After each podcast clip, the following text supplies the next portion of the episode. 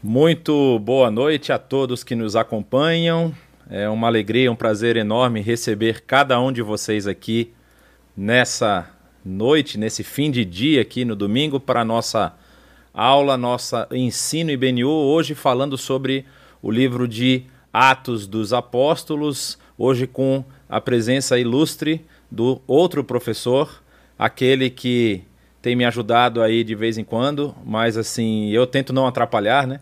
Mas hoje a aula é com o nosso querido professor Saião e ele vai explanar aí os capítulos que vão desde o capítulo 5 ao capítulo 8, ou alguma outra coisa também, que tem bastante conteúdo, né, para a gente poder, poder trabalhar no livro de Atos.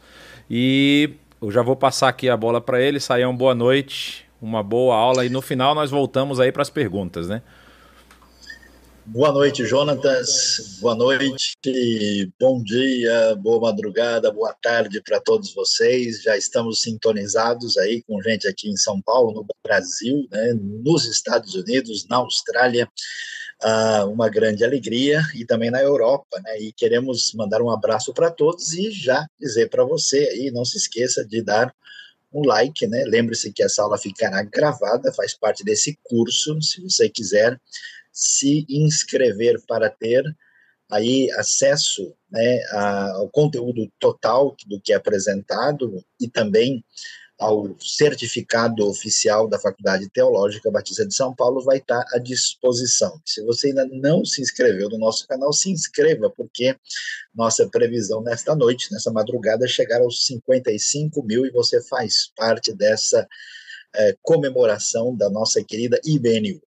Mas vamos lá, hoje vamos pensar em Atos dos Apóstolos. E sem demora, né, nós já caminhamos aí bastante, vocês viram as aulas introdutórias, uh, juntamente com o nosso querido amigo Jonatas aí, nessa parceria, nós tivemos a oportunidade também de dar uma passeada aí, um voo panorâmico sobre os capítulos de 1 a 4 e hoje nós vamos continuar com o nosso estudo bíblico, aí agora vendo a continuação e trazendo para nós aí aquilo que nós vamos ver na sequência no capítulo agora daqui para frente, né, continuando aí a verificar aquilo que o texto de Atos tem a nos ensinar. Deixa eu só alinhar direitinho o meu aqui, então nós estamos aí vendo Atos Igreja Primitiva, né? Nosso curso com os dois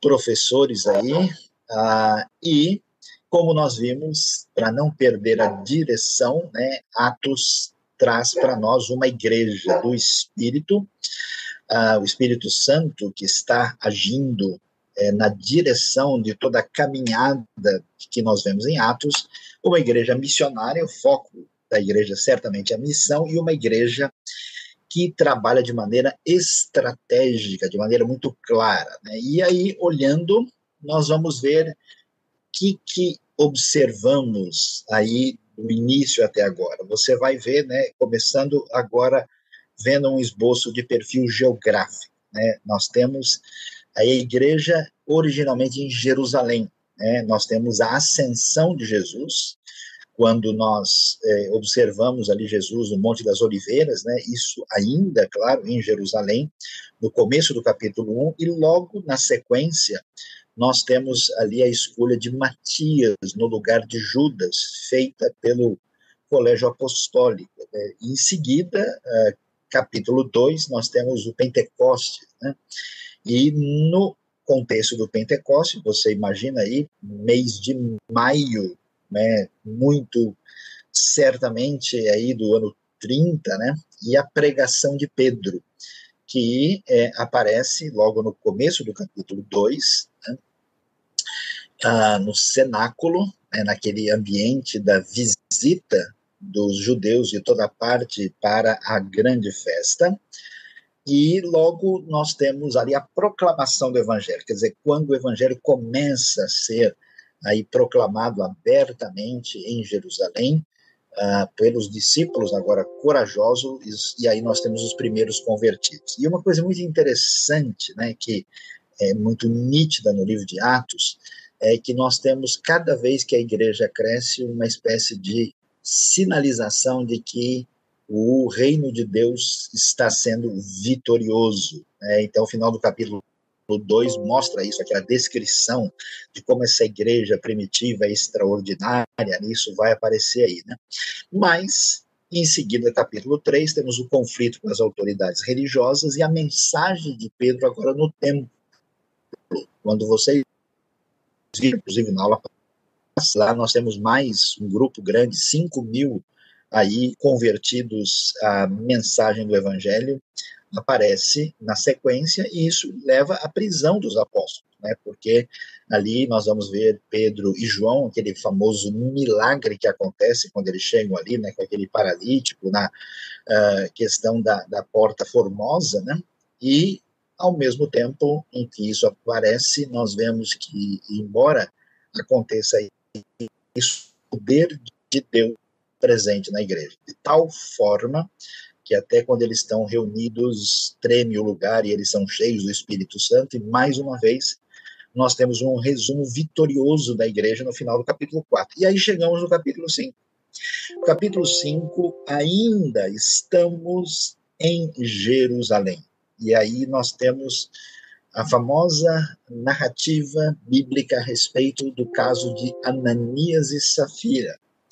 E depois disso, há um conflito sério aí com o Sinédrio, né, que é exatamente o tribunal religioso judaico, né, que tem ali a, a, o direito jurídico em Jerusalém, né, e no contexto judaico de modo geral, e esse conflito acontece e virando a página, chegamos agora nesse ambiente em que a igreja começa a se deslocar para fora de Jerusalém.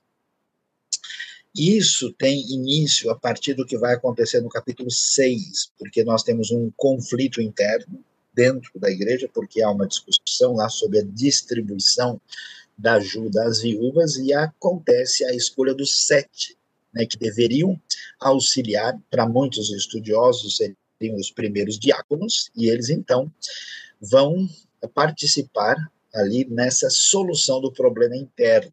Mais uma vez, uma nota né, que é muito nítida em Lucas, ele está sempre pontuando a vitória da igreja e esse resumo vitorioso aparece lá. Nesse contexto aí, nós temos o conflito de um dos sete. Quem? Estevão. Estevão entra em conflito ali com os representantes do contexto religioso local, e esse julgamento aparece aí quando eles se ressentem e devem entender por quê, né? Porque muita gente está crendo em Jesus como Messias.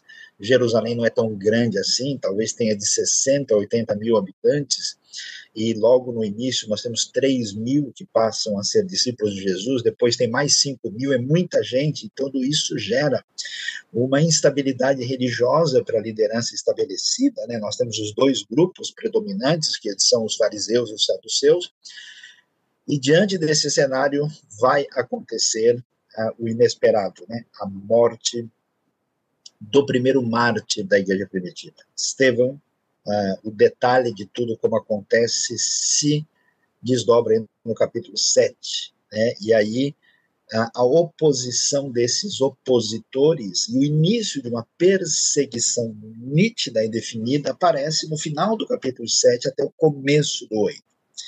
E essa perseguição vai se desdobrar na saída de muita gente para fora de Jerusalém.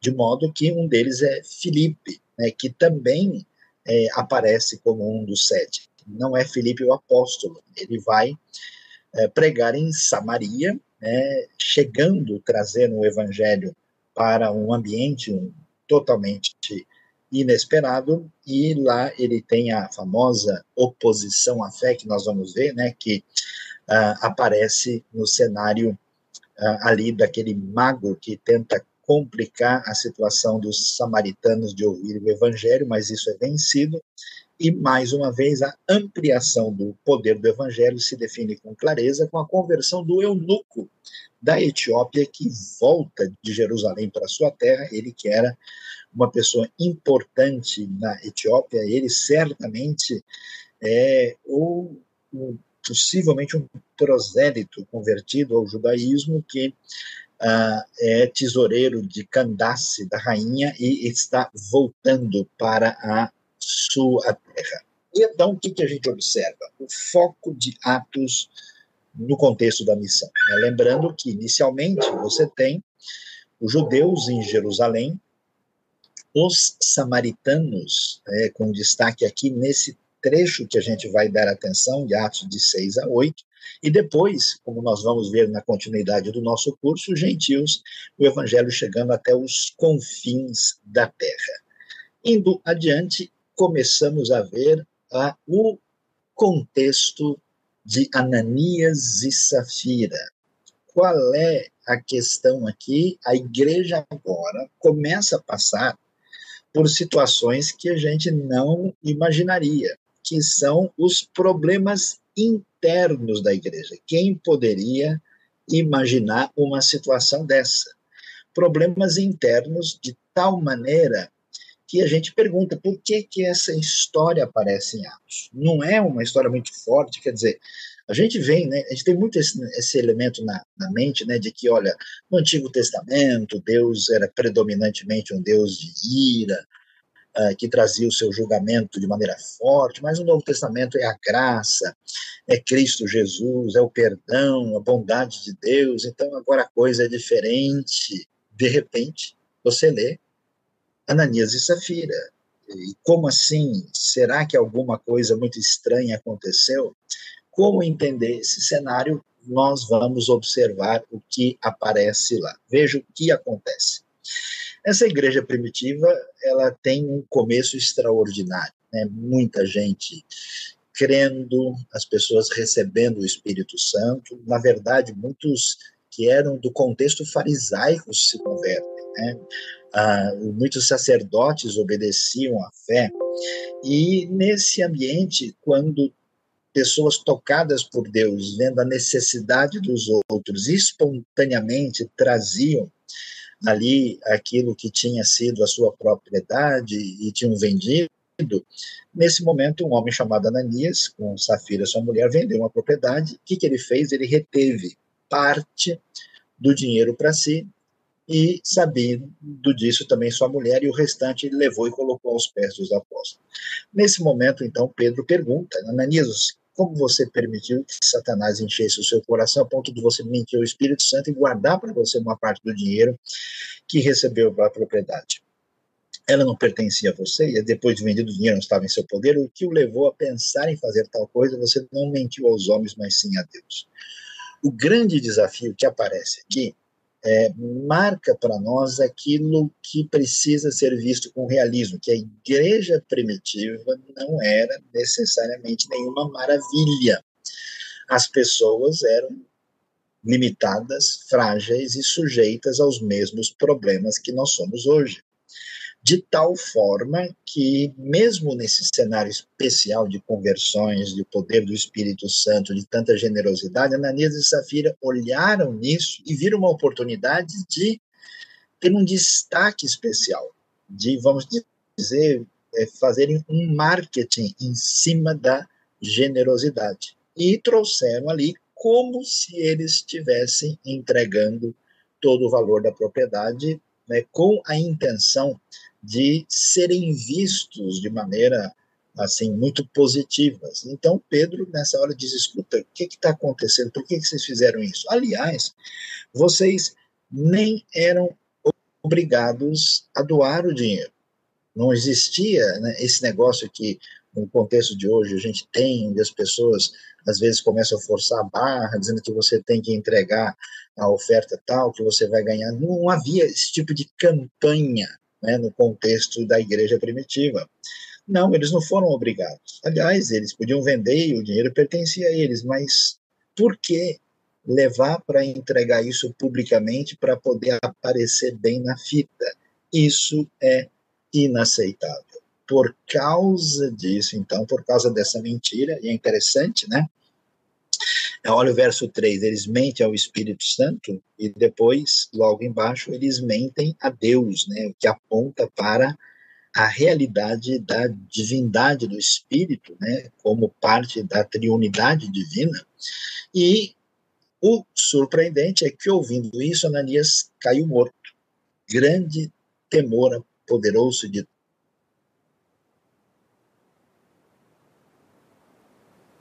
todos o corpo.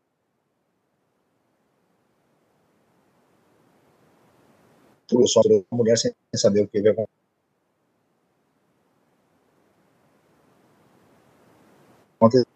Responderam, sim, foi esse mesmo. Quer dizer, mentira combinada e assim apresentada. O que, que acontece? Pedro lhe diz, porque vocês entraram em acordo para tentar o Espírito do Senhor. Veja, estão à porta os pés dos que sepultaram seu marido, e eles a levarão também. E aí, nesse instante, ela cai morta, os moços também entram, encontrando essa filha morta, levam e sepultam ao lado do marido, e grande temor apoderou-se de toda a igreja e todos que ouviram falar desses acontecimentos.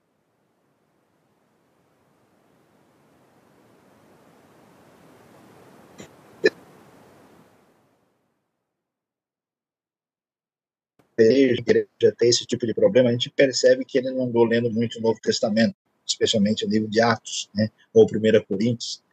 Essa situação de fragilidade estava muito nítida lá. E quando uh, a gente observa isso, nós vemos também que aquilo que o pessoal poderia imaginar é que assim, é, que agora que eles estão sob a graça de Deus, que tudo bem, não vai ter nenhum problema, porque o Deus que traz o juízo, isso é coisa que a gente o Deus do Antigo Testamento é o mesmo Deus do Novo Testamento. Que o Deus de toda graça e perdão é o mesmo Deus que também é juiz. Então, essa divisão indevida, arbitrária que muitas pessoas têm, aqui no Antigo Testamento a gente tem lei, no Novo Testamento a gente tem graça, não é bem assim que funciona.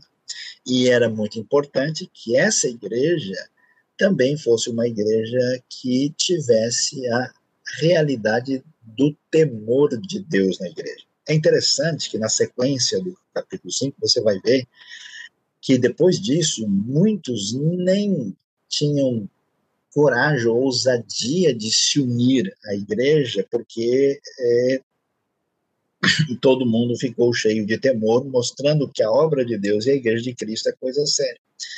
Isso nos ajuda a pensar seriamente né, é, sobre a nossa caminhada aí dentro do contexto do corpo de Cristo, porque de fato nós não estamos brincando, né? A realidade da igreja é séria e com esse cenário, né, é, a igreja não pode, é, como estava acontecendo aqui, virando uma massa, né, que poderia é, trazer desdobramentos favoráveis, né, que poderia virar um, um elemento de instrumentalização política e econômica e dar vantagem para ninguém. Não. É necessário que as pessoas, ao verem a seriedade de uma igreja, elas tenham o cuidado e tenham o temor diante da realidade. Que, que a gente vai descobrir? Atos 5 continua e vai focalizar essa situação e vai fazer o desfecho desse episódio mostrando essa realidade de que a igreja vitoriosa, poderosa, cheia do Espírito, tem problemas internos. E agora, outro tipo de problema vai surgir, mostrando essa dificuldade. A gente viu né, que os problemas externos já tinham aparecido, como nós pudemos ver no capítulo 3 e 4. Agora a atenção é para os problemas internos. E o que é que a gente vai ver? Agora no capítulo 6. O que, que a gente descobre quando lê o texto na sequência? Naqueles dias, crescendo o número de discípulos, os judeus de fala grega, entre eles, queixaram-se dos judeus de fala hebraica porque suas viúvas estavam sendo esquecidas na distribuição diária de alimento. Por isso, os doze reuniram todos os discípulos e disseram: não é certo negligenciarmos o ministério da palavra de Deus a fim de servir as mesas. Irmãos, escolham entre vocês sete homens de bom testemunho, cheios do Espírito e de sabedoria. Passaremos a eles essa tarefa e nos dedicaremos à oração e ao ministério da palavra. Tal proposta agradou a todos, então escolheram Estevão, homem cheio de fé e do Espírito Santo, além de Filipe, Prócoro, Nicanor, Timon, Parmenas e Nicolau, um convertido ao judaísmo proveniente de Antioquia, apresentaram esses homens aos apóstolos, quais oraram e lhes impuseram as mãos. Assim a palavra de Deus se espalhava, crescia, olha lá, rapidamente o número de discípulos em Jerusalém. Também um grande número de sacerdotes obedecia à fé.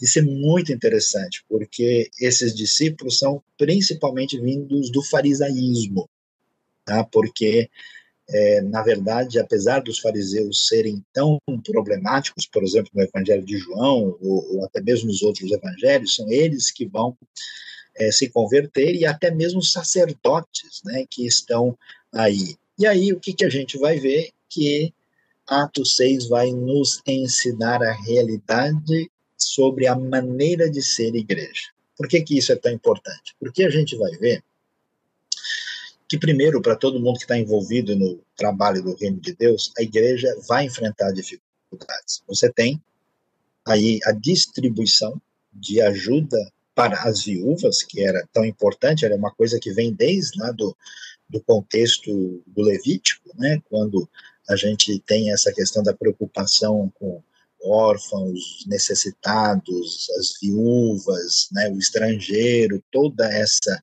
preocupação uh, por aqueles que estão numa situação fragilizada e necessitada, e, ao mesmo tempo, é, essa realidade traz o perigo de uma espécie de preferência, né, de, de, de bairrismo, de escolha. Então, você tem as viúvas, que são todo mundo nesse contexto é judaico, né? bom lembrar disso. Mas tem o pessoal que fala hebraico barra aramaico e o pessoal que fala grego. E na hora de fazer a divisão, adivinha, a coisa começou a complicar e havia reclamação e isso teve que ser resolvido. Resolvido como? De maneira mística?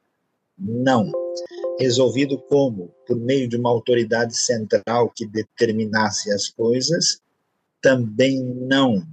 Resolvido por meio de algum processo de intervenção direta de Deus para mostrar que caminho a coisa deveria acontecer, também não.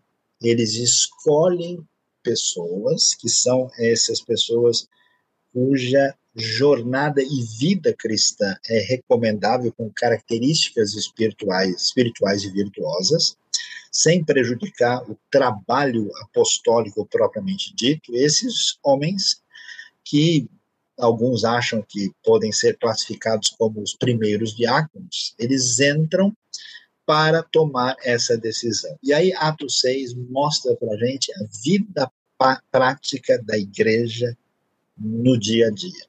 Quer dizer, a igreja, o povo de Deus, vai enfrentar dificuldades e essas dificuldades é, devem ser resolvidas a partir do nosso entendimento correto do que Deus nos apresenta. Eles resolveram com base numa correta teologia.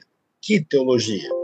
A teologia de que todo povo de Deus tem acesso ao Espírito Santo, todos são membros da comunidade da fé, e na Igreja de Cristo, apesar da presença apostólica, a coisa não foi resolvida pelo ungidão especial.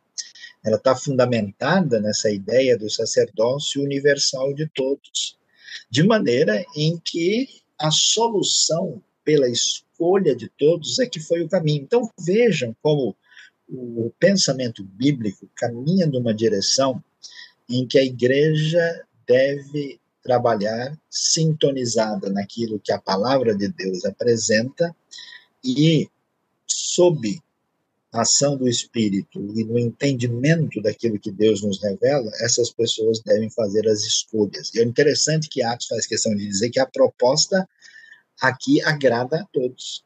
E, e vejam que o problema é resolvido. com bom senso e com consenso. Então, um desafio que a gente tem, né, como ser igreja, primeiro, todo mundo está fundamentado nessa mesma unidade que Atos nos apresenta.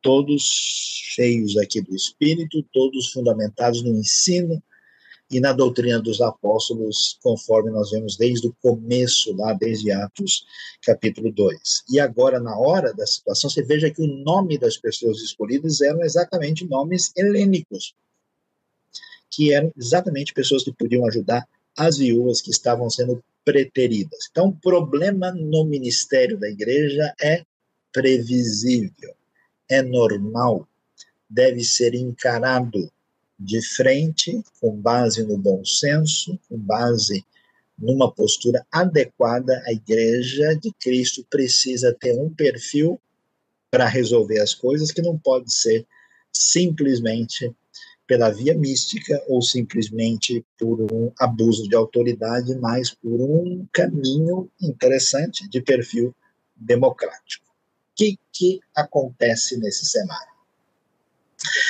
Se a igreja estava enfrentando dificuldades internas, quer dizer que as coisas precisavam ser repensadas, olha pessoal, a gente não vai viver só de sombra e água fresca nós vamos enfrentar lutas, problemas e dificuldades. Nós vamos enfrentar oposição. Nós vamos ter dificuldades. E nós vamos ter dificuldades internas também. De tal forma que quando a gente entra no capítulo 7, aí a coisa realmente se complica de vez. Porque nesse ambiente, entre os sete, destaque aí para Estevão, que era realmente alguém é, como diz o texto aí, bastante maduro na fé, cheio do espírito, com testemunho extraordinário, e ele vai uh, estar nesse ambiente agora sendo confrontados diante dos seus perseguidores. E uma coisa inimaginável à primeira vista, né? Mas que Jesus já tinha falado daquilo que haveria de acontecer com seus seguidores, inclusive nesse próprio contexto.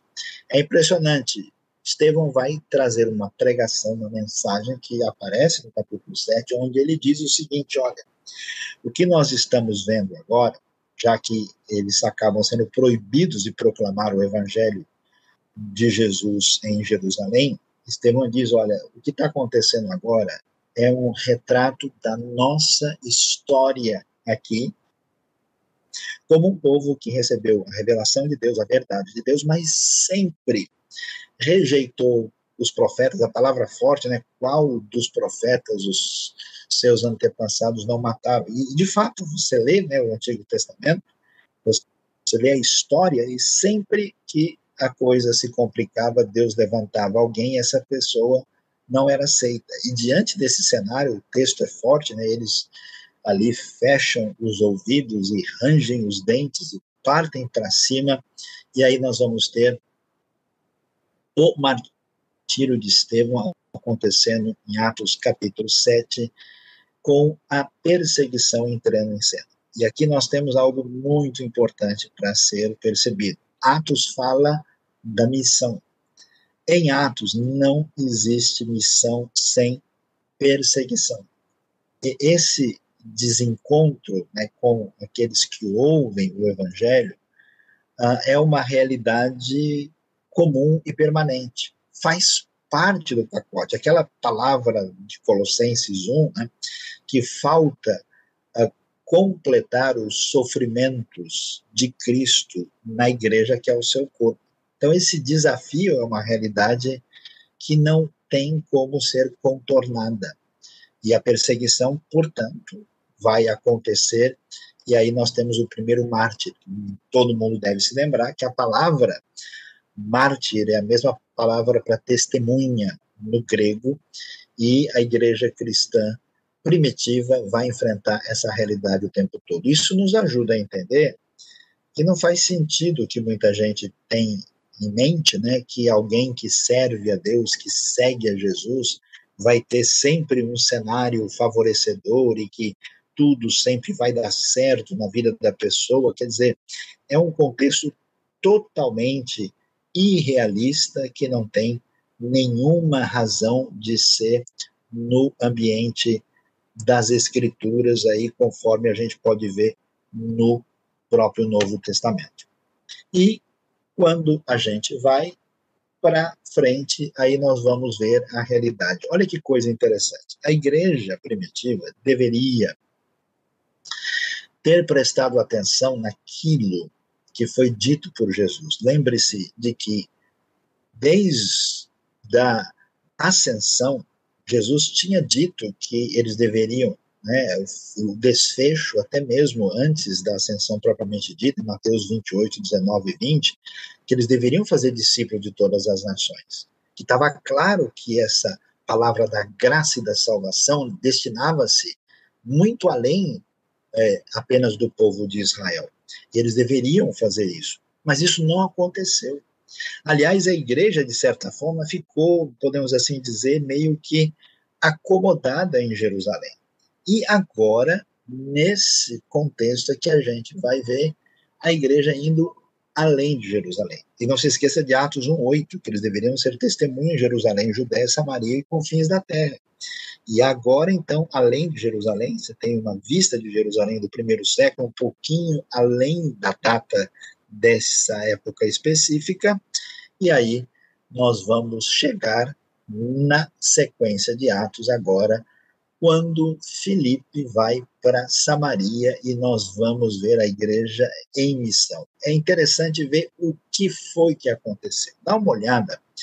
Quando a gente lê Atos 8, nós vamos ver né, que essa, essa perseguição da qual fez parte até mesmo o, o nosso amigo Saulo, né, o apóstolo Paulo, ah, nós vamos ver que essa perseguição ela ah, se desencadeia contra a igreja em Jerusalém, porque a igreja está ainda limitada, ninguém saiu né, para qualquer outro lugar.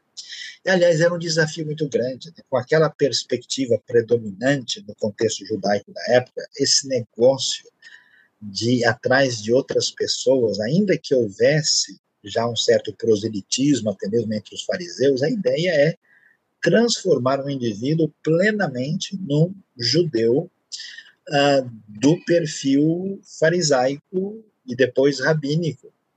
E nesse ambiente, então, todo mundo foi teve que sair, teve que ir embora por causa da perseguição. Veja, todos, exceto os apóstolos. Por que não os apóstolos? Porque os apóstolos eram figuras de expressão, eram pessoas de maior destaque. Então, se a perseguição atingisse a eles, o pessoal tinha receio de algum tipo de manifestação complicada do povo. Lembre-se de que nós estamos num ambiente de dominação romana, esse negócio podia dar ruim.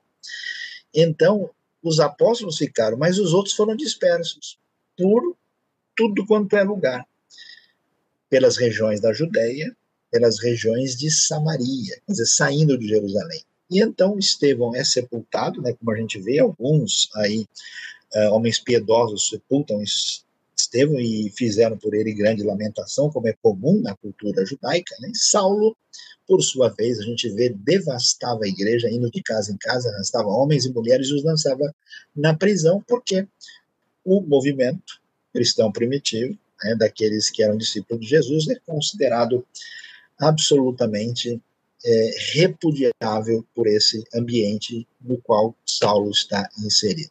E aí o que, que a gente vê? Deus agindo de uma maneira a usar a perseguição para o cumprimento da missão. E é interessante porque os que haviam sido dispersos pregavam a palavra por onde quer que fossem. Eles não saíram para pregar, mas agora estavam anunciando. Indo Filipe para uma cidade de Samaria, ali lhes anunciava o Cristo. E aqui chama a atenção porque vocês sabem que os samaritanos são um povo detestado, um povo odiado, eles são um povo misturado, uma mistura étnica, uma mistura religiosa, descendentes aí da, da mistura que foi causada pela presença dos assírios desde o oitavo século antes de Cristo, né? Então uh, eles eles rejeitaram, para vocês entenderem melhor, né? Qualquer ideia, por exemplo, ligada à aliança davídica, aceitavam, né? Aí a, a, a, Torá, os primeiros livros da lei, mas quando os livros históricos chegavam na questão da monarquia, da importância de Jerusalém, do templo de Davi, a aliança com Davi, aí não. Tudo isso foi rejeitado e eles então criaram, digamos assim, uma religião paralela, uma mescla de judaísmo com outros elementos e colocando-se como povo especial de Deus no lugar dos judeus e elegendo um monte de Samaria como o monte importante para o contato com Deus. Então, nesse ambiente, a gente pode esperar o seguinte: olha, não dá para a gente esperar muita coisa de Samaria. Até porque a convivência com os judeus é péssima, e a última coisa que os samaritanos estão querendo ouvir falar é de um Messias judaico ligado à aliança com Davi. Então, realmente é impressionante o que temos aqui. E o que, que surpreende é que num ambiente tão difícil e hostil, o que a gente vai encontrar ah, no contexto de Samaria é a ida de Filipe para lá. E a gente sabe que Filipe não é o apóstolo, Filipe é um dos sete. Esse é o Filipe de Atos 21, lembra que ele tinha lá Uh, ele morava em Cesareia, na ocasião de Atos 21, ele tinha as quatro filhas que profetizavam, né? Então, esse é o Filipe, que a gente jamais imaginaria que seria o canal de Deus para a expansão da missão. E Atos, mais uma vez, mostra para a gente que, apesar da grande importância dos apóstolos, Deus é apenas apóstolos. E ele vai para lá. E a nossa expectativa de um indivíduo que foi escolhido para ajudar a repartir aí alimentos para as viúvas e que estava exatamente fazendo isso para que os apóstolos se dedicassem à palavra e à oração, ele vai enfrentar, digamos assim, o campo missionário mais complicado e difícil. E olha o que acontece, ele vai para uma cidade de Samaria, né, que sempre foi um grande desafio, e quando a multidão ouviu Filipe e os sinais miraculosos que ele realizava, unânime. Olha, olha como é surpreendente. Unânime a atenção que ele dizia. Todo mundo passou a prestar atenção e os milagres acontecem pelo poder do Espírito Santo como elementos que autenticam a mensagem do Evangelho. E esses milagres faz com que o poder de Deus vença os espíritos imundos que saíam de muitos, dando gritos, e paralíticos e mancos foram curados, e assim houve grande alegria naquela cidade. Alegria é um dos temas importantes para Lucas e que aparece muito no livro de Atos. E aí você pode ter uma vista da região é, montanhosa de Samaria, né, que fica um pouco mais ao norte da área de Jerusalém, a região, então, e, especialmente, né, lembrando do Monte Gerizim, que era tão importante para os samaritanos, e também lembrando de lugares assim históricos famosos, como o lugar lá onde estava o famoso Poço de Jacó, né, aquele que nós temos na antiga Siquém, atual Nablus, e que é mencionado no encontro de Jesus com a mulher samaritana. E para mostrar um pouquinho, né, porque o Felipe vai para lá, e a referência que nós temos de Felipe tem a ver com Cesareia, que é Cesareia Marítima, né, que é um lugar onde nós vamos ter Cornélio morando, é uma cidade que vai aparecer várias vezes em Atos e que mostra para a gente também o poder romano. Talvez os samaritanos tivessem aí uma abertura para pensar no Messias exatamente por causa dessa questão do poder romano. E na sequência, nesse cenário vitorioso em Samaria, um homem chamado Simão aparece aí e ele vinha praticando feitiçaria na cidade durante algum tempo e impressionava todo mundo. O povo de Samaria estava impressionado com o que estava ah, acontecendo. Esse homem se dizia muito importante, todo o povo desde o mais simples ao mais rico, literalmente do menor ao maior, dava atenção, exclamava: Este homem é o poder divino conhecido como grande poder. Interessante que Atos vai mostrar que esse elemento de magia, de feitiçaria, de poderes ligados ao ocultismo e que têm associação com o mal estão presentes nesse mundo greco-romano e também aqui no ambiente samaritano. Todo mundo seguia, porque ele tinha iludido pessoa, as pessoas com sua mágica durante muito tempo.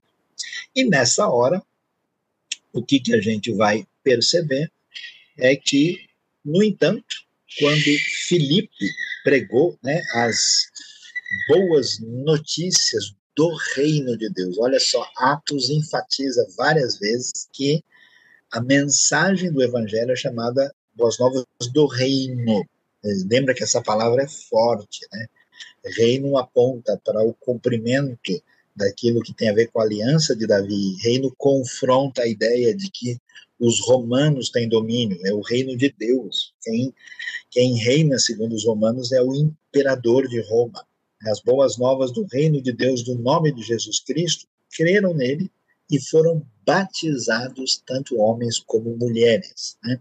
Lucas enfatiza sempre quando as mulheres aparecem, elas são protagonistas no livro de Atos.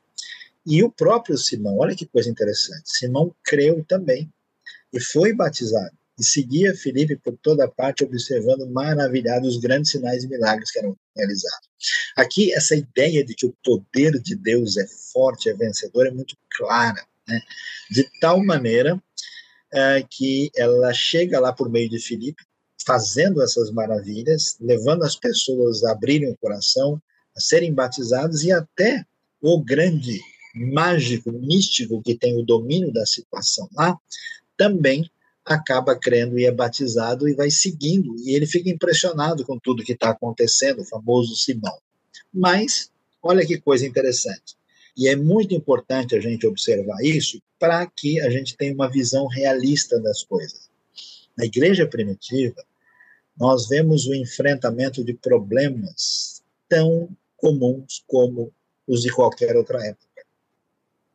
A gente viu que Simão creu e foi batizado.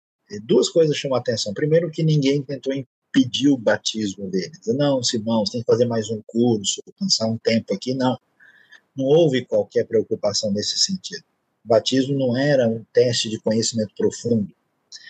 E segundo, é que ele creu, mas não creu de verdade, mostrando que às vezes o crer significa fazer parte do grupo da igreja e adotar a mensagem sem uma conversão genuína. De modo que o Simão, quando ele viu que o Espírito era dado com a imposição das mãos dos apóstolos, ele ofereceu-lhes dinheiro, porque vocês sabem, né, Pedro ah, é, é, e, e João vão para Samaria por causa do que havia acontecido. Quando souberam que os samaritanos tinham crido, então a igreja de Jerusalém, os apóstolos vão para lá e os samaritanos recebem o Espírito Santo. Quando Simão vê isso, ele fica impressionado. E aí ele chega e diz: Olha, me deem também desse poder, para que a pessoa sobre quem eu puser as mãos receba o Espírito Santo. Porque o poder do Espírito trazia manifestações, né? como, por exemplo, às vezes falar em línguas, né? e isso chamou atenção. E então, nessa hora, né, até hoje existe um, uma palavra em português chamada simonia, né, que envolve essa questão de usar a religião para ter lucro. Pedro respondeu: Pereça com você o seu dinheiro. Você pensa que pode comprar o dom de Deus com dinheiro? Você não tem parte nem direito algum nesse ministério, porque o seu coração não é reto diante de Deus. E assim ele é reprovado. E arrependa-se dessa maldade e ore ao Senhor. Talvez ele perdoe tal pensamento do seu coração. Pois vejo que você está cheio de amargura e preso pelo pecado. E é impressionante, né, porque essa atitude mostra que, de fato, ele não tinha sido liberto na sua vida espiritual. Simão nem entendeu direito o que foi dito, mas respondeu: Orem vocês ao Senhor por mim, para que não me aconteça nada do que vocês disseram. Tendo testemunhado e proclamado a palavra do Senhor, Pedro e João voltaram a Jerusalém, pregando o evangelho em muitos povoados samaritanos. A realidade é de fato impressionante. O Espírito Santo é dado aos samaritanos. Ah, e aí nós vamos vamos ver aqui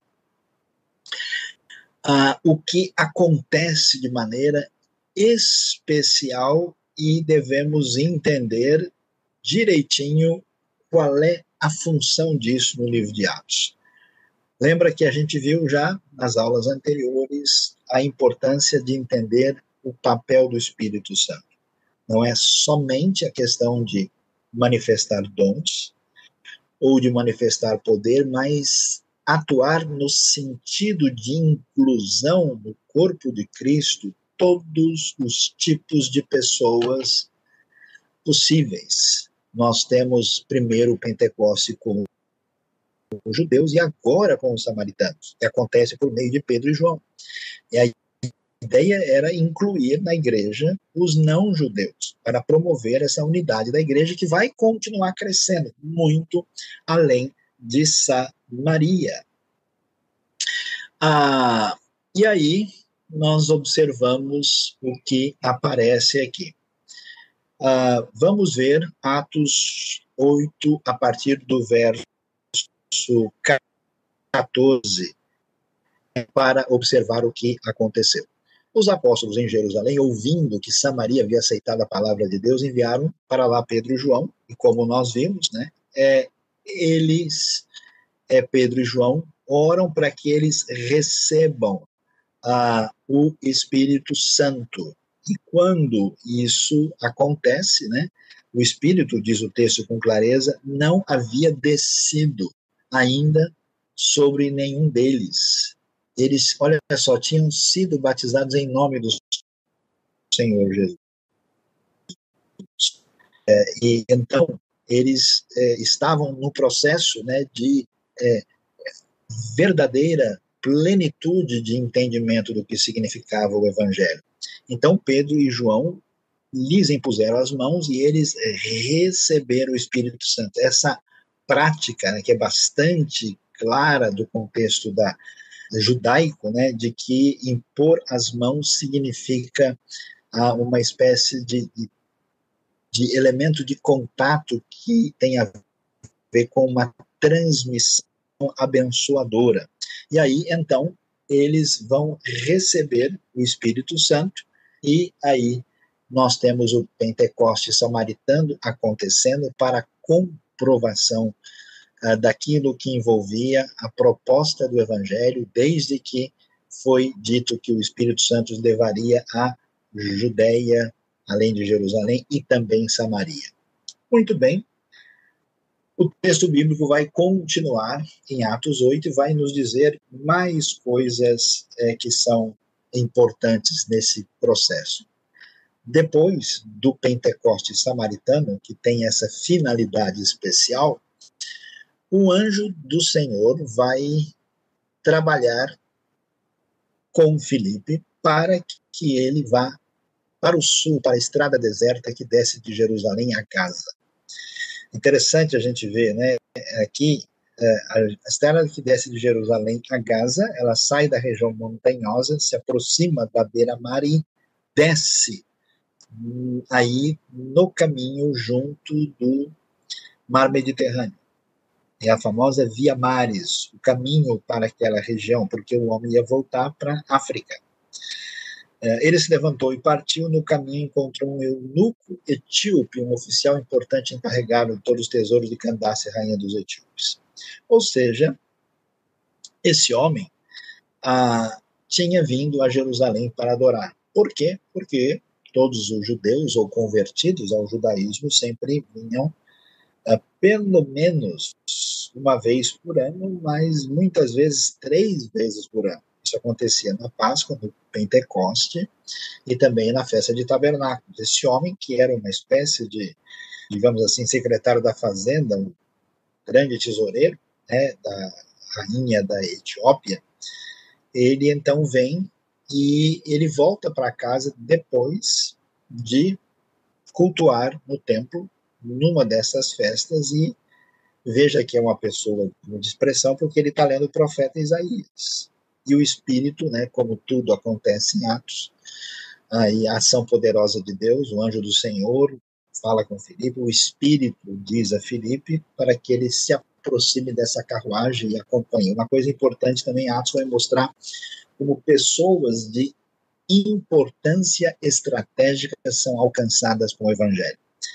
Então, nós vemos lá o que acontece em Samaria, vamos ver o que vai acontecer levando o Evangelho para a África, passando pela Etiópia e depois chegando também ao Egito. E vamos ver na sequência em outros lugares também. Filipe então correu para a carruagem, ouviu o homem lendo o profeta Isaías e perguntou, né, famosa frase: o senhor entende o que está lendo? E a gente sabe, ele estava lendo Isaías 53. E ele diz: Como é que eu posso entender se alguém não me explicar? Então convidou Filipe para subir e sentar-se ao seu lado. O eunuco estava lendo a passagem, ele foi levado como ovelha para o matador e como cordeiro mudo diante do tosqueador, não abriu a sua boca. E aí, nós vemos a direção do Espírito para aquilo que envolve a missão. Missão dirigida pelo próprio Espírito Santo e agindo poderosamente para cumprir os desígnios de Deus para a expansão do Evangelho, que será sempre vitoriosa em Atos, apesar de tudo que está acontecendo. E aí nós vemos esse cenário e Felipe continua na sua humilhação, falando do Messias, ele foi privado da justiça, quem pode falar dos seus descendentes, a sua vida foi tirada da terra. E aí o eunuco né, começa a sua aula de interpretação bíblica, hermenêutica ali, né? O eunuco é aí um, um, um oficial importante, como a gente sabe, costume na antiguidade, para evitar né, qualquer dificuldade com relação aos soberanos, alguns homens eram transformados em eunucos para manterem a sua atividade sem ter qualquer risco ligado ao uso é, inaceitável naquele ambiente da sexualidade. E ele quis saber, diga-me, por favor, de quem o profeta está falando, de si próprio ou de outro. Então, Filipe, começando com aquela passagem da Escritura, anunciou as boas novas de Jesus. E é muito interessante, porque, mais uma vez, a gente vai ver que as pessoas de quem a gente não espera, elas começam a receber e aceitar o Evangelho. Então, nós vemos os samaritanos, de uma maneira completamente é, imprevista, né, nesse cenário, ah, nós vemos também a situação é, que é, aparece aqui a conversão de mulheres, e aqui nós vemos alguém que vem da Etiópia, ainda mais um eunuco, que não pode se aproximar ah, aí da situação nem de adoração no contexto do Antigo Testamento, por exemplo. Né? Ele tem limitações. E eles prosseguem pela estrada e chegam a um lugar onde havia água. O eunuco diz: Olha, aqui há água que me impede de ser batizado. Provavelmente eles estão na estrada num lugar que chega mais próximo do mar Mediterrâneo, porque aquela área é uma área é, desértica, né, que não tem uh, rios e nada desse jeito que possa permitir e muito provavelmente ele é batizado no mar, no mar Mediterrâneo. E aí a gente vai ver essa questão que envolve o batismo do eunuco. E o que, que nós vemos? Aquilo que vai marcar a realidade do batismo na igreja primitiva. Interessante a gente perguntar por que nós temos o batismo. Por que, que João Batista começa a batizar? De onde vem isso? Lembre-se de que, pela lei, as coisas eram purificadas pela água as pessoas eh, tomavam o que eram os banhos eh, rituais, né, os banhos de purificação. A lei dizia né, que quando alguém tivesse impuro, ele se lavava em água e seria impuro até a tarde. Por causa dessa ideia, no ambiente cerimonial judaico da época, da igreja primitiva, da época do contexto farisaico, as pessoas sempre faziam isso. E quando João Batista chega anunciando o batismo, esse batismo é um desdobramento desses banhos rituais que são feitos nos chamados mikvaot, nos tanques de purificação. E o que, que vai acontecer? Agora, esses indivíduos uh, são chamados a um banho completo, uma espécie de banho ritual iniciático no sentido em que eles declaram que eles se arrependem, creem que o reino de Deus chegou. Então, assim começa o batismo de João Batista, assim Jesus é batizado e assim os primeiros cristãos é, são batizados. E aí nós vamos ver né, um batismo feito no mar, a, a semelhança do que aconteceu com o eunuco, que entendia o que era purificação, por isso agora ele pode entender o que é esse batismo. Filipe vai dizer: você pode ser batizado como? Como? Se você crê de todo o coração. O eunuco respondeu, né, aquilo que é claramente importante é a profissão de fé. Creio que Jesus Cristo é o Filho de Deus. Entendendo então que Jesus é o Filho de Deus, ele é aquele Messias prometido de Isaías 53, uh, ele, ele faz isso e assim uh, ele deu ordem para parar a carruagem, Filipe e o eunuco desceram a, a água e Filipe o batizou. Quando saiu da água, o Espírito do Senhor arrebatou Filipe repentinamente, o eunuco não ah, o viu mais. De maneira milagrosa, as coisas então aconteceram de modo tão impressionante e extraordinária como a gente pode observar aí. Ah, e Filipe, então, se encontra em outro lugar, em Azoto, vai para Cesareia e lá prega o evangelho em todas as cidades pelas quais passava. Igreja que enfrenta perseguição, igreja que enfrenta problemas internos, igreja que enfrenta problemas terríveis externos, mas que pelo poder do Espírito e pela atuação do Senhor vai cumprir a missão de modo que as boas novas do Evangelho começam a alcançar outras áreas, saindo do contexto puramente judaico, indo muito além do que a, a gente poderia imaginar nesse ambiente da igreja primitiva. De modo que o evangelho crescerá vitoriosamente, apesar da fragilidade da igreja, apesar da hostilidade religiosa de muitos ali de Jerusalém, e apesar dos desafios né, que envolve os samaritanos e que envolve, por exemplo, pessoas que vêm de um lugar tão longe, e assim Atos registra o crescimento e a grande vitória e o poder do evangelho chegando a diversos lugares.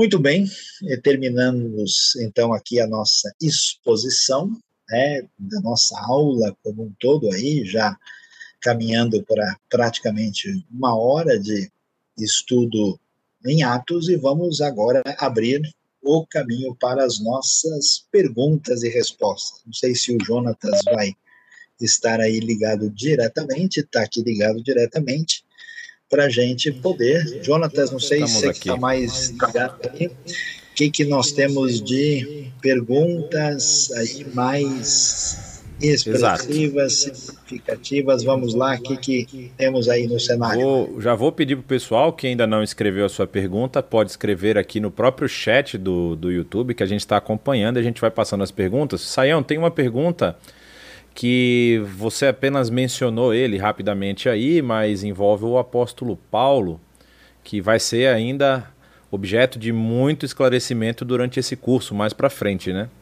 E a pergunta envolve a, a, a questão a respeito da, dos escritos paulinos e sua teologia. E a pergunta é a seguinte: se é possível nós olharmos para a teologia de Paulo e dizer que há uma separação entre a teologia e missiologia, ou a teologia de Paulo ela é estritamente missiológica? Ah, no Novo Testamento, nem em Paulo nem fora de Paulo, não existe teologia não missiológica. Porque a proposta do Evangelho é que o reino chegou e esse reino deve alcançar e atingir as nações e as pessoas de todos os povos devem ouvir isso. Então, Paulo, a sua caminhada toda é, é, é totalmente missiológica, né? E quando ele constrói, é claro que quando ele vai construir a sua teologia, ele vai entrar em detalhes em vários aspectos, descrevendo a questão cristológica, falando a respeito propriamente de uma soteriologia mais sofisticada e detalhada, entrando em contextos escatológicos, mas assim, não tem como isso ser dissociado de um elemento missiológico, porque a proposta do evangelho, por definição, ela é missiológica. Né? Até mesmo essa ideia de que a própria ação divina é uma ação missiológica na história. Exato. É, fala agora a respeito do Felipe que você mencionou, né? E, a pergunta é por que, já que tem tanta importância essa, essa história do Felipe das suas viagens missionárias, é, por que, que se fala tão pouco sobre ele, né?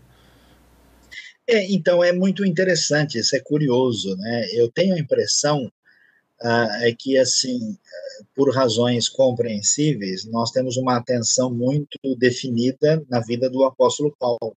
Paulo tem todo não só um desdobramento maior até o final de Atos, como todas as cartas que nós conhecemos. Né? E o começo da igreja, ele é, assim, fascinante, né? O Pentecoste, o apóstolo Pedro, que também vai ter uma posição extraordinária. E o que, que acontece? No meio, a gente tem os samaritanos, que não tem uma relevância universal, e Filipe, que tem muito menos protagonismo que os dois. Então, consequentemente, é compreensível que a maior parte das pessoas não deem atenção suficiente. Mas aquilo que nós vemos em Atos a respeito de Filipe é muito valioso, muito importante e bastante significativo, inclusive para mostrar que a Igreja de Cristo não vive somente de pessoas que a gente considera extraordinárias na fé.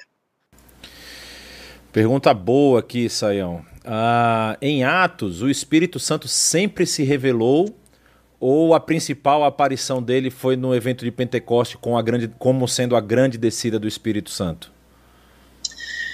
Não tem dúvida que ah, aquilo que acontece em Pentecoste é um momento inaugurativo da presença do Espírito, aquilo que cumpre o que Jesus falou, né, quando nós temos lá em João 16, falando que ele haveria de enviar o consolador ou o conselheiro, o espírito da verdade.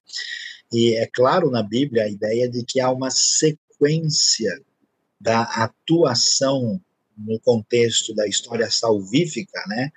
Agora com a ida do filho glorificado para a presença do pai, essa ação se dá por meio do espírito.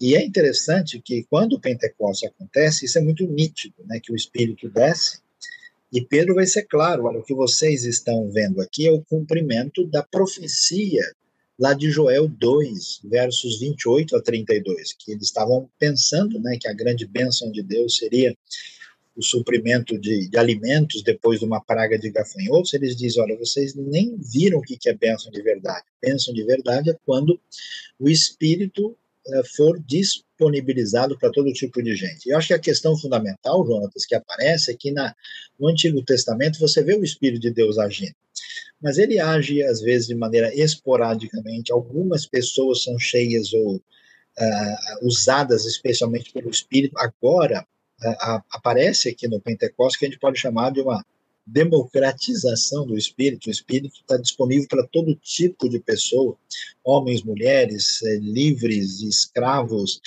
Uh, qualquer pessoa pode receber esse espírito e o espírito passa né, a ser aquele que está agindo no contexto da igreja. A grande questão é que essa igreja em formação, ela inicialmente ela é exclusivamente judaica.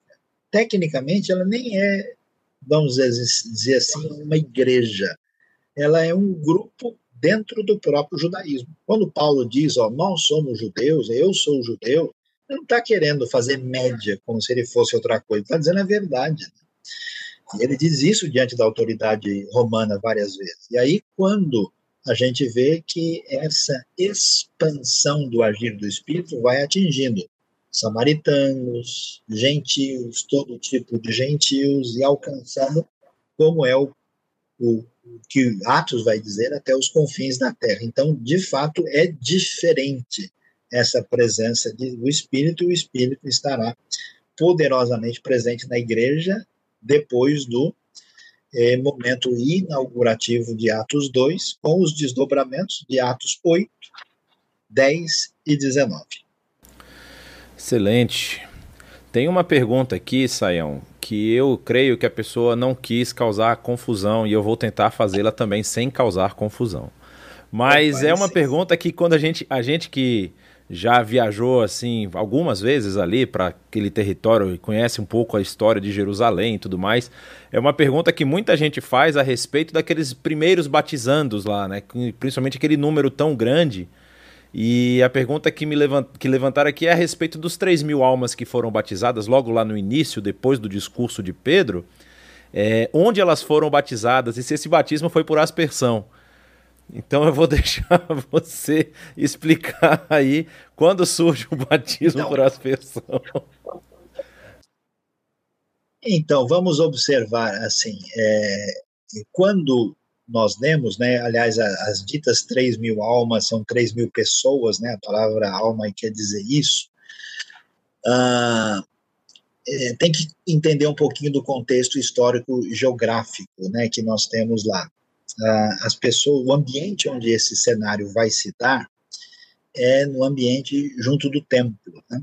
Não tem outro lugar onde seja possível fazer isso. E para alguém entrar no templo, pessoa precisa passar por purificação.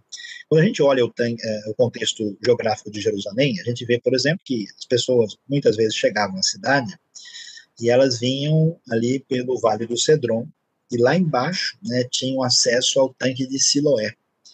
No tanque de Siloé, muitas vezes elas uh, se lavavam e elas subiam né, ali pelo o vale, que é o vale dos fabricantes de queijos, né, o famoso vale do Tiropeon.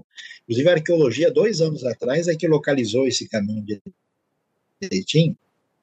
E aí elas chegavam exatamente ali em frente né, ao que a gente chama da área sul do templo, podendo uh, entrar pelas portas de Rula. A escavação arqueológica naquela região identificou, e isso pode ser visitado até hoje, uma quantidade expressiva de mikvaot. São tanques de purificação. E ninguém poderia entrar sem passar pela purificação. Como é que era essa purificação? O tanque ele tinha dois lados, né?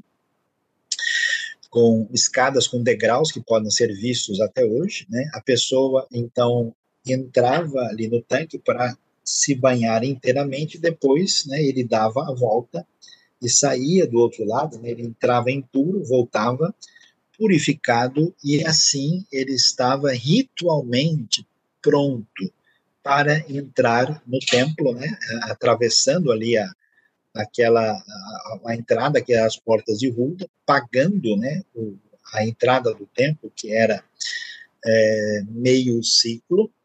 E depois ali ele poderia ser levado, entrava no pacto dos gentios e podendo, né, até ir, dependendo da pessoa, até onde era permitido. Então, assim, a gente entende que muitas pessoas é, podem compreender o batismo por aspersão a partir da ideia, né, de que a questão da quantidade de água não era a questão mais importante e associando o batismo com a ideia ah, de uma nova circuncisão, e, e, aí fazendo o batismo um símbolo entre a comunidade da fé, né, ah, numa aliança que envolve não tanto o indivíduo, mas o grupo, né, mas assim, até porque nós estamos numa Igreja Batista Nações Unidas, né, a nossa convicção, e é isso eu acho que arqueologicamente é fácil de perceber. É claro que isso não nos faz melhor do que ninguém, isso não é uma coisa que, assim, alguém deva né, causar uma, uma celeuma, mas as evidências, pelo menos para mim, convencer é que os primeiros batismos, nesse contexto judaico, necessariamente eram é, fundamentados no uh, batismo, no, os banhos rituais, né? E por isso que faz sentido, para batizar no Rio Jordão, porque tem o mesmo perfil, né? E então as evidências vão nessa direção, né? Aí um estudo arqueológico do, do batismo. Uma pergunta a respeito da questão que foi mencionada do chamado batismo pelo Espírito Santo pela imposição de mãos, né? É, se isso ficou apenas como uma tradição adotada apenas para algumas denominações, como é que a gente explica esse batismo do Espírito Santo aí? Então, a, a primeira coisa que precisa ser observada, né? Aliás, você pode, né, a gente tem até um, curso voltado para isso no, no próprio é, contexto da IBNU. É, é, o batismo pelo Espírito com o Espírito está relacionado aí no livro de Atos. Aliás, Atos nem nem focaliza muito essa expressão. Quando os os discípulos né, recebem o Espírito, se usa muito a expressão que eles foram cheios do Espírito. Né? E a ideia de batismo tem a ideia de início, né, e, e, daquela ideia de você, por exemplo, 1 Coríntios 12, 13, todos nós somos batizados pelo Espírito num só corpo. Então, a teologia neotestamentária mais nítida é que o batismo do Espírito está ligado ao fato da pessoa receber o Espírito Santo quando ela se converte, quando ela crê. Né? Agora, independentemente disso, de nome ou não, porque os próprios grupos denominacionais ou de teologia diferente, eles às vezes é, falam da mesma experiência com nomes diferentes. A pergunta é se existe uma experiência poderosa com o Espírito depois da conversão. Em alguns lugares, em alguns grupos denominacionais, essa experiência é chamada de promessa, em outros lugares é chamada de plenitude do Espírito, em outros é chamada de batismo do Espírito, né? Quando a gente lê o Novo Testamento, uh, o que a gente vê no Pentecostes, em Atos 2, Atos 8, né, Atos uh, 10 e 19, você vê que isso tem, tem um sentido específico. Nenhum desses grupos tinha uma compreensão plena e adequada do que, que era o Evangelho. Então, a chegada do Espírito, na verdade, é, é, envolve o entendimento completo do que significa o Evangelho e a inclusão desse grupo naquilo que envolve esse corpo de Cristo e essa igreja. Então, não é um, uma espécie de enfoque uma doutrina individualizada. Quando você lê as cartas de Paulo, Paulo não parece entender que uma pessoa, para ser um bom cristão precisa de uma experiência especial. Quando ele fala sobre enchimento do Espírito, ele dá uma ênfase de que isso é um processo que envolve um crescimento na dependência do Espírito e na santificação. Por isso, em Efésios 5,18, você vai ver né, o texto dizendo para nós que vocês devem deixar ser enchidos pelo Espírito.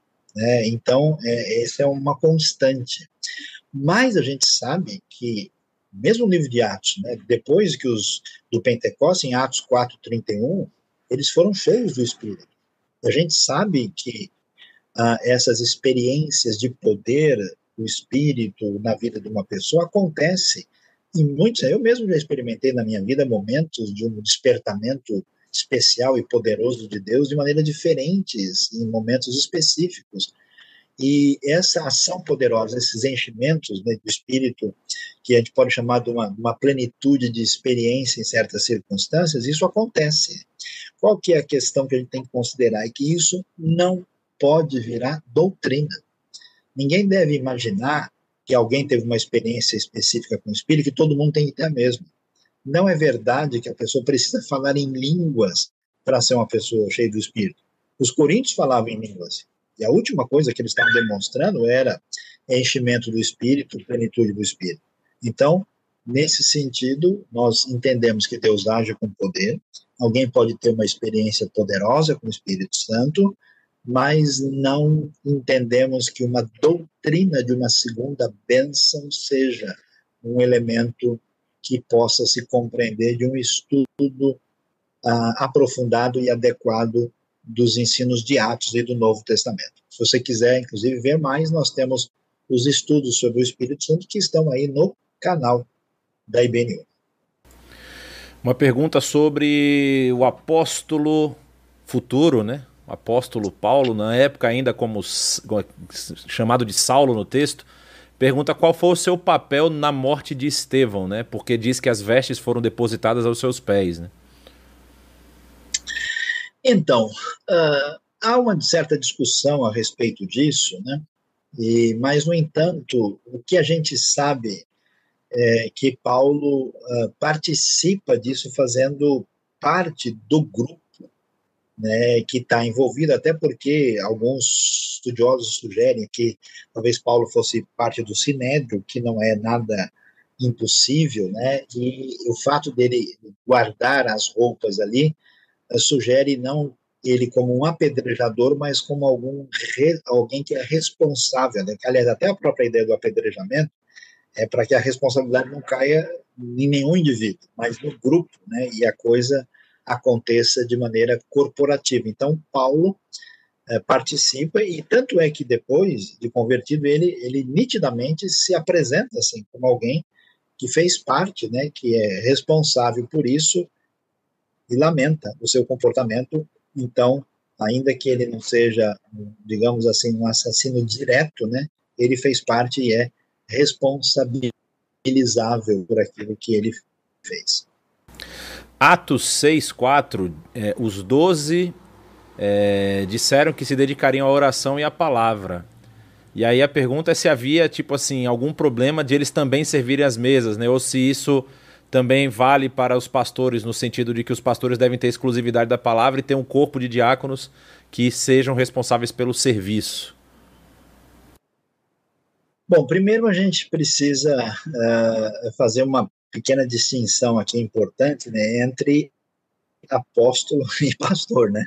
Os apóstolos estavam com uma função muito específica. Aliás, a, a palavra uh, de Deus estava começando a ser revelada, escrita e divulgada, a função apostólica não é a mesma, né?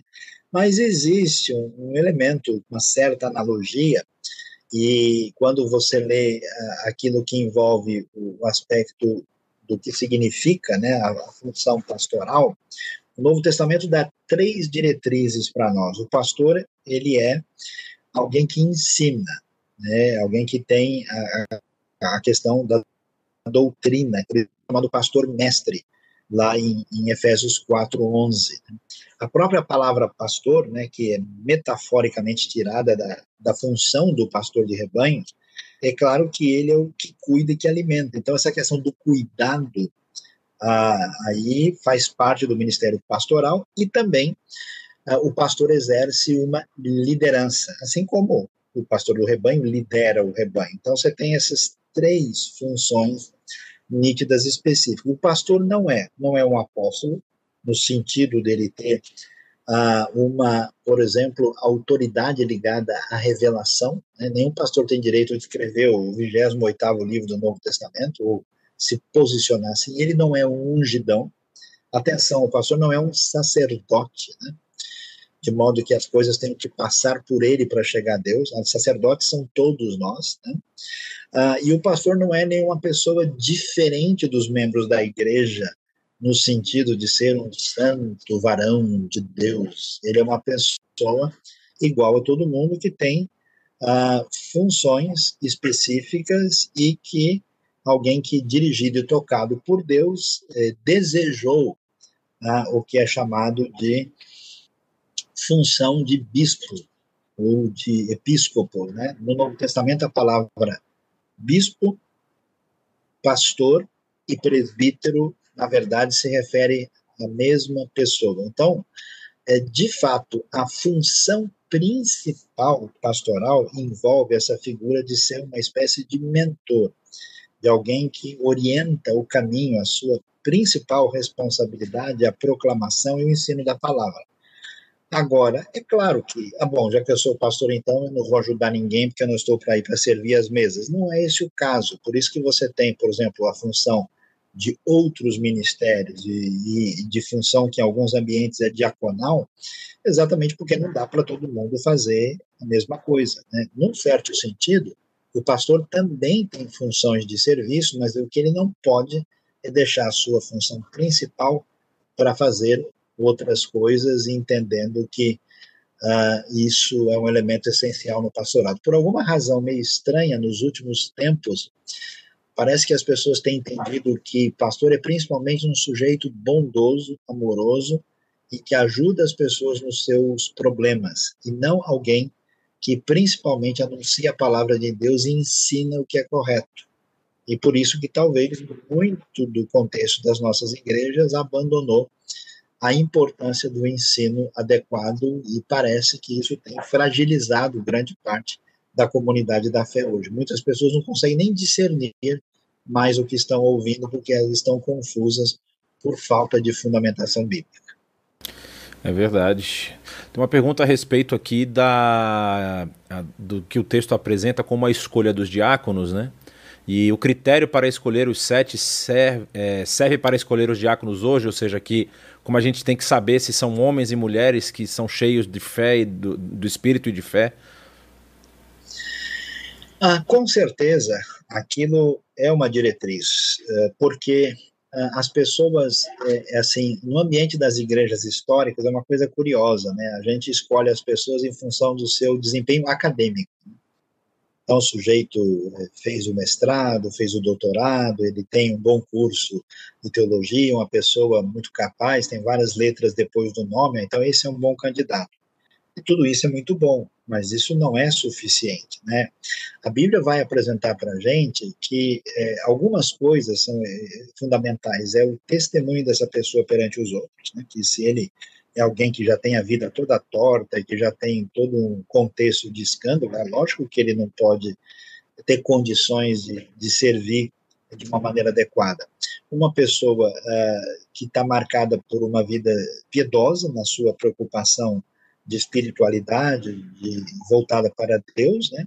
E uma pessoa uh, que tem uma espiritualidade autêntica, que tem a ver com essa dependência do espírito, que se desdobra nas virtudes da vida da pessoa. Né? Então, essa questão é muito significativa, ética e espiritualidade verdadeira, né? E um, uma realidade virtuosa. Em outros ambientes, por exemplo, que onde o elemento acadêmico é menos importante, valoriza-se, por exemplo, as habilidades talvez carismáticas do indivíduo. A pessoa fala bem, é uma pessoa envolvente, é alguém que manifesta assim muito poder, né? Que acontece mais nos ambientes não históricos e não tradicionais. Nenhum dos dois elementos que é tão valioso e valorizado pelos grupos é o preponderante, né? Então, às vezes uma pessoa muito inteligente, mas com péssimas intenções, vai prejudicar muito o corpo de Cristo, né? E mesmo uma pessoa com muito carisma, né?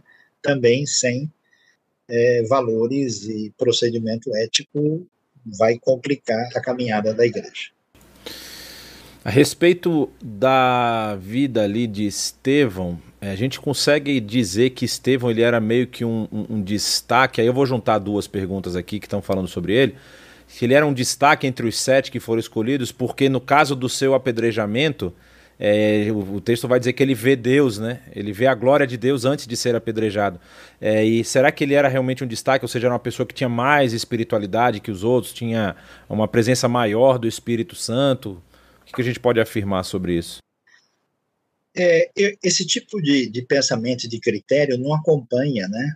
A maneira como a Bíblia lida a coisa. A gente por exemplo, vai ver que em to, toda a Bíblia, né, a pessoa de mais destaque do Novo Testamento vai ser Paulo, e Paulo tem uma carreira que muito fora do que a gente poderia esperar.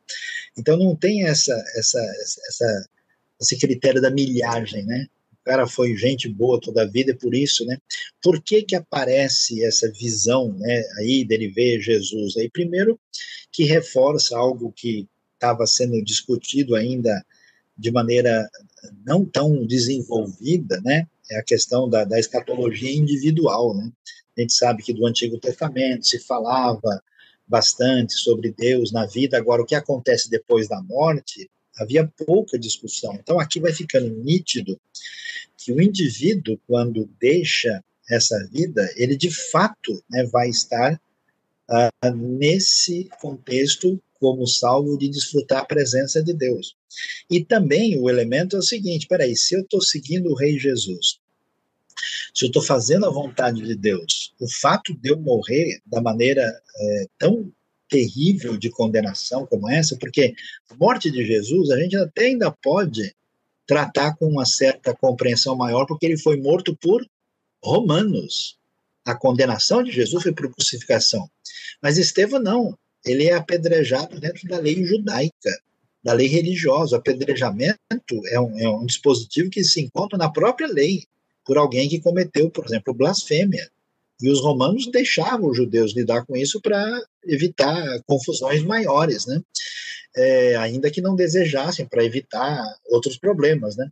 E aí a pergunta é: o que acontece com alguém que os religiosos confrontaram e deram aí um, um caminho de execução pública de acordo com a lei? A resposta é: ele encontra Jesus no céu, né? Quer dizer, mesmo diante do martírio, mesmo diante da morte, a segurança de que o evangelho é verdade e de que ele ressuscitou de fato é que ele recebe esse novo uh, seguidor né, na vida eterna. Foi interessante, Jonatas, lembrando daquela história que o pessoal queria saber muito como é que foi, ficou o rosto de Lutero quando ele faleceu, né?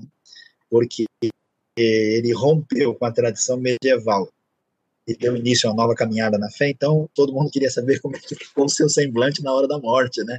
É muito uma coisa assim análoga ao que a gente vê aqui de maneira é, interessante. Né? É, temos algumas poucas perguntas agora finalizando, Saião. Uh, tem uma pergunta que a gente vai falar um pouco mais para frente, mas a gente já pode esclarecer agora, porque ela é rápida, é a questão da mudança da nomenclatura do justamente do apóstolo Paulo, Saulo, né? Por que, que ocorre essa mudança de Saulo para Paulo? Muita gente é, até atribui ao fato de ele ter realmente passado pela sua experiência de conversão, né? É, há uma uma tradição muito comum, né? Ao Saulo, que uma vez foi Saulo e agora se tornou Paulo, né? Na verdade, não é o caso, né? Saulo é o nome hebraico né, do apóstolo. Né? Ele, na verdade, é a forma greco-latina de Shaul, né, que é o nome do rei Saul, até porque ele era da tribo de Benjamim. Né? Ah, e esse é o seu nome no contexto judaico. Agora, Paulo é cidadão romano. E como cidadão romano, né, ele é conhecido como Paulo, que é o seu nome nesse ambiente. Né? E por que, que o Atos muda de Saulo para Paulo? Porque em Atos a missão se volta para o mundo gentílico. Né? Paulo nunca deixou de ser judeu. Ele não disse, não, agora eu sou um, um grego, né? agora eu sou.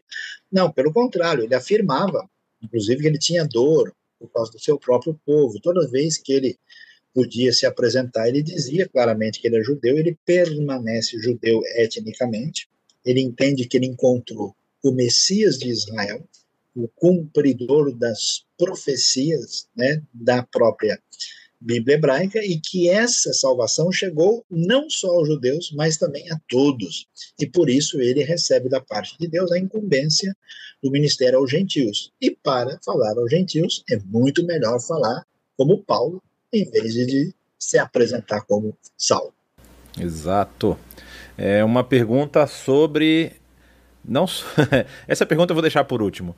Eu vou pular aqui. Quando fala a questão que você mencionou aí da relação de pastor com pastor mestre, se é possível uma pessoa ter o dom do ensino sem ser pastor, né? Olha, uh, o dom é um dom é, que vem da ação do Espírito na nossa vida. E, e, com certeza o Novo Testamento não, não apresenta a ideia de que todos os que têm dom de mestre necessariamente são pastores. Mas ele não dá a ideia de que alguém que é pastor não tem como ensinar. É o contrário, né? Então, é, essa pessoa que atua nessa posição, se ela não puder ensinar não tiver esse dom de mestre, fica complicado. Agora, claro, nós podemos ter pessoas assim, com dom de mestre que não estejam em função pastoral. Isso não há nenhum elemento proibitivo, qualquer texto que sugira que o dom seja exclusividade né, da pessoa que está no ofício pastoral. É, essa pergunta, Saião, eu acho que é até bom a gente fazer para esclarecer é, a respeito do que Atos apresenta como que aparentemente é um rebatismo, né? Nos casos que nós mencionamos, você até mencionou que o apóstolo Paulo também vai fazer isso mais para frente. É, a pessoa está perguntando se quando que isso se torna necessário, o rebatismo. Se nós entendermos é, que o batismo, como vocês viram em Atos 8, ele é, faz sentido quando a pessoa declara a sua fé, é, a palavra do Filipe é claro, né, quando ele diz para o eunuco, né, sim, você pode ser, né, é correto, é permitido se você crê de todo o coração. Então, assim, é, pensando num batismo dentro da, da, compreensão congregacional batista, da tradição, né, que não, não vê o batismo como símbolo, vê o batismo como símbolo da relação do indivíduo com Deus né, na nova fé, se a pessoa foi batizada e ela não tinha convicção, eu conheço gente que falou para mim, não, eu fui batizado porque o pessoal me encheu a paciência, eu entrei na fila, então batizei também, mas eu nem era crente coisa nenhuma. Eu fui batizado numa época que eu não tinha nem entendido nada. Aliás, eu só tomei um banho ali na hora, caí no mundão, vivi uma vida toda errada, agora sim que eu me entendi, né? O que tinha acontecido. Eu vi sou gente que está se convertendo na faculdade de teologia. Então, nesse caso, quando a pessoa mesmo está insegura sobre o seu batismo, e ela de fato depositou fé em Cristo, ela deve ser rebatizada. Agora não tem esse negócio do indivíduo, ah não, eu estava um tempo na igreja tal, agora eu passei para outra, eu vou batizar, e a pessoa batiza três, quatro vezes, assim, a coisa vira meio que uma brincadeira, não, isso não faz sentido. O batismo, idealmente, deve ser um batismo só, e feito com consciência e com ah, uma postura de fé. Perfeito. Então vou fazer, pelo nosso tempo aqui, já, já, já esgotando, vou fazer a última pergunta, depois a gente faz o encerramento. E a pergunta não tem tanto a ver quanto a, com Atos assim, mas mais com a Bíblia toda. A pergunta é qual o livro da Bíblia que você mais gosta? De todos esses 66. Essa é uma é pergunta difícil a gente dizer isso, porque, sabe, é a mesma coisa chegar no rodízio assim e falar, escuta, o que que tem aqui que você mais gosta, né? Se você prefere a maminha ou a picanha, né, ou a sobremesa, é um negócio complicado. Mas eu vou dizer assim, que tem é, alguns livros que são muito, é, talvez, tocantes e especiais, né, que são muito, assim, surpreendentes e mexe muito com, com, o coração da gente, né? E eu posso dizer que no Novo Testamento, dois livros que eu daria assim uma atenção muito maior seriam Atos e Romanos, né? Romanos pela grandiosidade da demonstração do que, que é o plano de Deus, aquilo que ele fez, né? Eh, por nós, mas assim, quando eu leio o Sermão do Monte em Mateus, puxa vida, é muito complicado, é, é difícil fazer uma seleção. No Antigo Testamento, os dois livros que, assim, para mim são muito fortes, assim, extraordinários, e, e talvez vocês já vão até descobrir, um é o livro do Abacuque, né? Que é um profeta extraordinário por aquilo que ele apresenta, como é que é a questão da dor e do sofrimento diante do Deus poderoso, e outro, que é um livro que eu costumo mencionar várias vezes, é o livro de Ruth, né, porque ele mostra como uma pessoa, assim, totalmente uh, afastada, longe, sem chance, a gente vê um, uma atuação extraordinária da graça de Deus de maneira impressionante. Né? Mas, assim, é, confesso que essa minha resposta deve ser muito questionada e criticada, porque dependendo da ocasião, a gente. Né? Sabe aquele negócio, você, você comeu muita picanha e agora está com vontade de comer. É, é, entendeu? Sei lá, fígado cebolado, ou quer comer fraldinha, outra coisa assim, então é difícil. É, a Bíblia é impressionante demais. Com certeza, Senhor. Então, Acho que a gente vai encerrando por aqui, né? Já respondemos bastante. As perguntas podem vir também na próxima semana, pessoal, é, que já deu o nosso horário. Eu queria agradecer a presença de todo mundo. Saião, boa noite aí, o seu boa noite final e vamos continuar nessa vida de estudo.